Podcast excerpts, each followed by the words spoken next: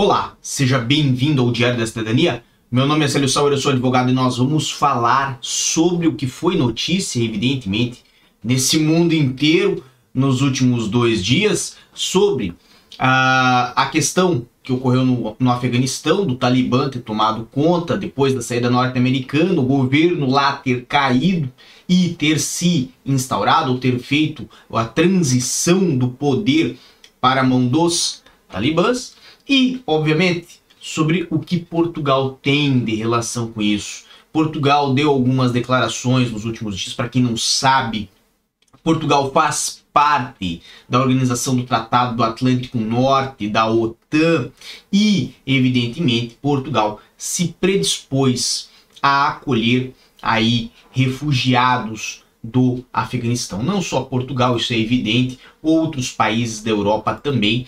Como vocês sabem, muitos países da Europa são parte uh, deste tratado, né, juntamente com os Estados Unidos. E temos na tela de vocês aí uma matéria do Jornal de Notícias que a chamada já diz. Portugal espera receber refugiados afegãos tão breve quanto possível. O ministro da Administração Interna disse quarta-feira que Portugal espera receber refugiados do Afeganistão tão breve quanto possível, confirmando que o país deverá acolher cerca de 50 pessoas que cooperaram com os serviços da União Europeia. Então aqui tem uma matéria bem recheada sobre o assunto, vocês podem dar uma olhada sobre isso depois. Aqui temos também uma matéria do público.pt que fala para já Portugal vai acolher 50 refugiados do Afeganistão e 30 desses 50 colaboraram com a OTAN e os restantes cooperaram com os serviços da União Europeia e desta forma eles vão ser recebidos imediatamente por Portugal na condição de refugiados.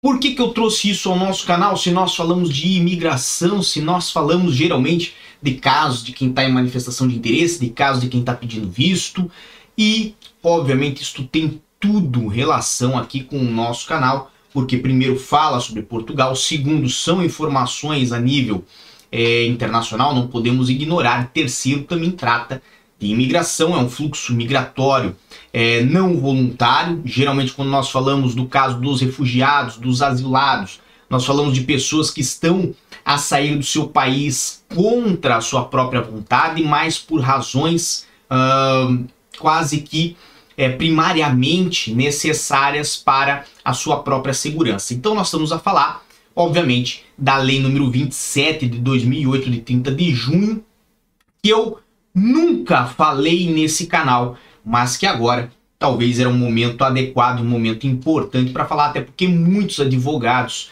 acompanham aqui o nosso material e eu gosto muito quando fazem isso e acompanham nós lá também no Close Friends, lá no meu Instagram.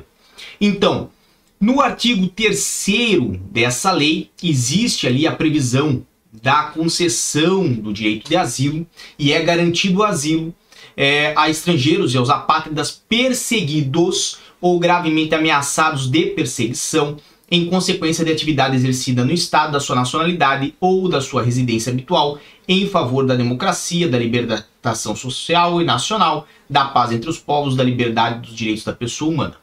De um modo geral, aqui já dá-nos a ideia de que pessoas que é, estejam aí perseguidos ou estejam pelo menos ameaçados de sofrer perseguição teriam o direito a asilo. E mais adiante temos ali no artigo número 5 a previsão de alguns dos atos que podem ser considerados como perseguição, dentre elas, dentre eles atos de violência física ou mental, inclusive de natureza sexual.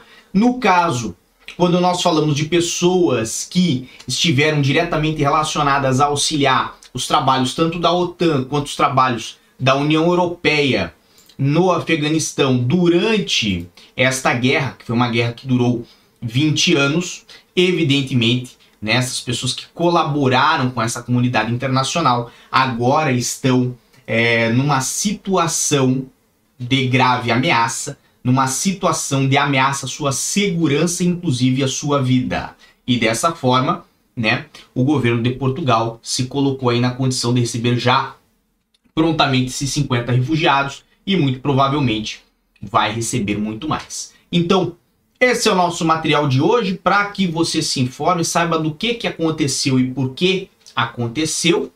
E se você quiser mais informações, acompanhe-nos lá no Instagram, no arroba Sauer. Lembrando que para os colegas advogados aqui embaixo está habilitado o nosso cupom de desconto para o curso de, na de nacionalidade, não, de vistos e residências, tá bem? De nacionalidade nós também temos, mas está habilitado para o curso de vistos e residências.